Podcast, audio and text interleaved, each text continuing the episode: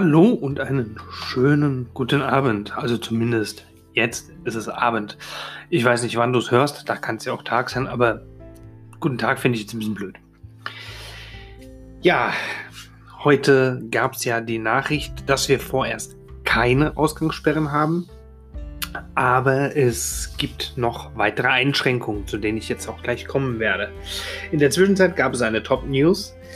Frau Merkel muss in häusliche Quarantäne, weil sie Kontakt mit jemandem hatte, der mit Corona infiziert ist. Liebe Frau Merkel, von meiner Seite alles Gute und dass Sie sich nicht angesteckt haben.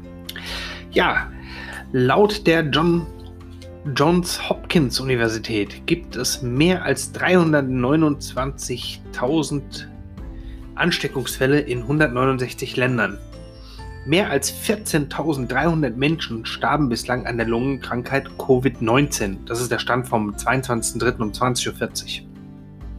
Die Johns Hopkins Universität gibt die Zahl der Corona-Infektionsfälle in Deutschland mit mehr als 23.900 an. Die letzte Zahl, die ich jetzt gehört habe, lag bei ca. 25.000. Ja, und bei den 23.900 steht noch, dass bisher 92 Todesfälle gemeldet waren. Das ist auch 22.03.2020, 19 Uhr. Wie gesagt, die Zahl jetzt, habe ich gehört, liegt bei ca. 25.000. In ganz Deutschland gilt ab sofort ein Kontaktverbot. Ansammlungen von mehr als zwei Personen sind grundsätzlich verboten.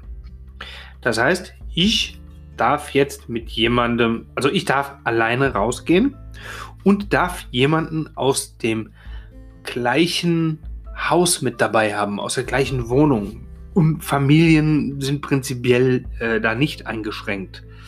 Da frage ich mich, wie ist das mit äh, den Clans? Das sind ja alles Familien. Können die in ihrem Riesenaufgebot weiterhin draußen sein? Ich vermute mal nein. Ja, ähm, Universitäten, Schulen, Kitas sind geschlossen und sowie alle nicht lebensnotwendigen Geschäfte, Sport- und Freizeiteinrichtungen. Genauso verboten ist es jetzt zum Nagelstudio zu gehen. Verboten ist es zum Tätowierer zu gehen, der darf nicht beschäftigt sein momentan. Und auch genauso die Fußpflege, es sei denn, es ist medizinische, äh, hat medizinische Gründe. Ja, Friseur. Friseur ist auch tabu. Gut, ist bei mir jetzt nicht so tragisch. Ich habe so eine Schermaschine, da stelle ich mich drunter und gut ist. Aber ähm, ich denke mal, für viele Menschen ist das schon ein sozialer Kontakt, der auch jetzt extrem eingeschränkt ist. Aber gut, wir wollen ja alle gesund bleiben und dann bringen wir halt auch unsere Opfer. Ja, der Verkehr an den deutschen Grenzen ist deutlich eingeschränkt und heute habe ich noch eine Cut-Warnung erhalten. Ähm, von der Katwan, die gesagt hat, dass, äh, ich schaue da mal gerade auf die Schnelle nach, dass nach Frankreich nur noch drei äh, Grenzzugänge offen sind. Ähm, schauen wir mal. Ja, genau. Äh, um eine weitere Ausbreitung des Coronavirus zu verhindern, wurde, wurden heute die Grenzübertritte zwischen Rheinland-Pfalz und Frankreich auf wenige Grenzübergänge beschränkt.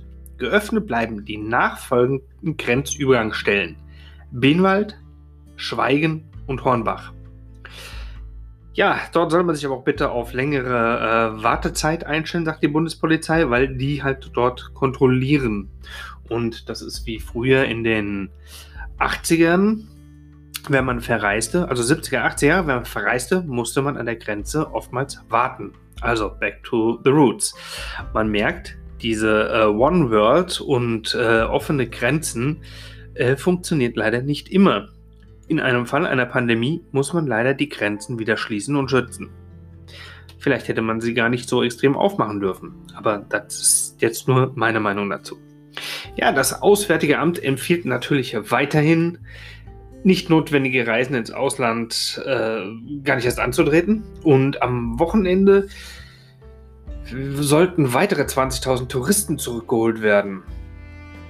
Das sind die gestrandeten Touristen, die jetzt im Ausland festhängen und die sollen natürlich hier zurück zu uns nach Deutschland geholt werden.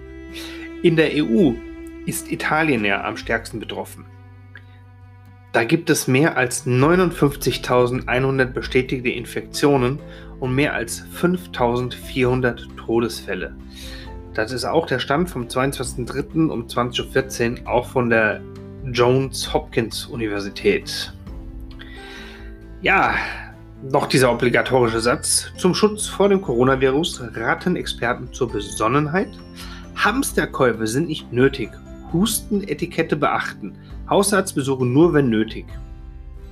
Ja, klar. Aber Hamsterkäufe, gerade bei diesem Thema Hamsterkäufe. Hamsterkäufe jetzt sind natürlich schlecht. Klar, man räumt alles leer und lässt andere nichts, aber ganz im Ernst. Es wurde schon seit Jahren gesagt, dass man für mindestens zwei Wochen Nahrungsmittel und Wasser zu Hause haben sollte.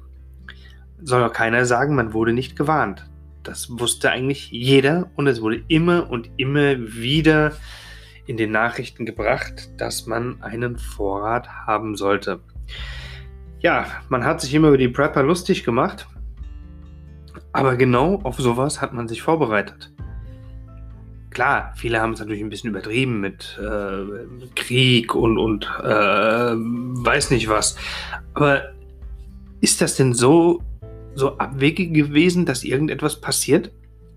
Ich für meine Seite sage ganz einfach, ich habe schon lange mit so etwas gerechnet. Spätestens seit Auftreten der Vogelgrippe und Schweinegrippe war mir klar, dass es, wenn es in einem Pandemiefall oder wenn es zu einem Pandemiefall kommt, dann werden irgendwann die Geschäfte schließen.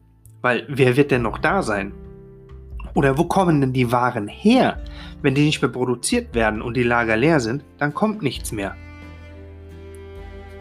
Ja, genau. Und wenn da nichts mehr kommt? Tja, also man sollte am besten auch nicht damit prahlen, was man alles so zu Hause hat. Man weiß ja nie. Aber ein guter Tipp von mir. Kostenloses Essen gibt es oftmals draußen direkt vor der Tür in Form von Kräutern. Was sehr gut schmeckt und wie Spinat zubereitet werden kann, sind zum Beispiel die sogenannten Brennnesseln. Ja, ihr mögt sie nicht, ich mag sie gerne, sie schmecken gut und man kann damit seine Beete düngen. Denkt mal drüber nach.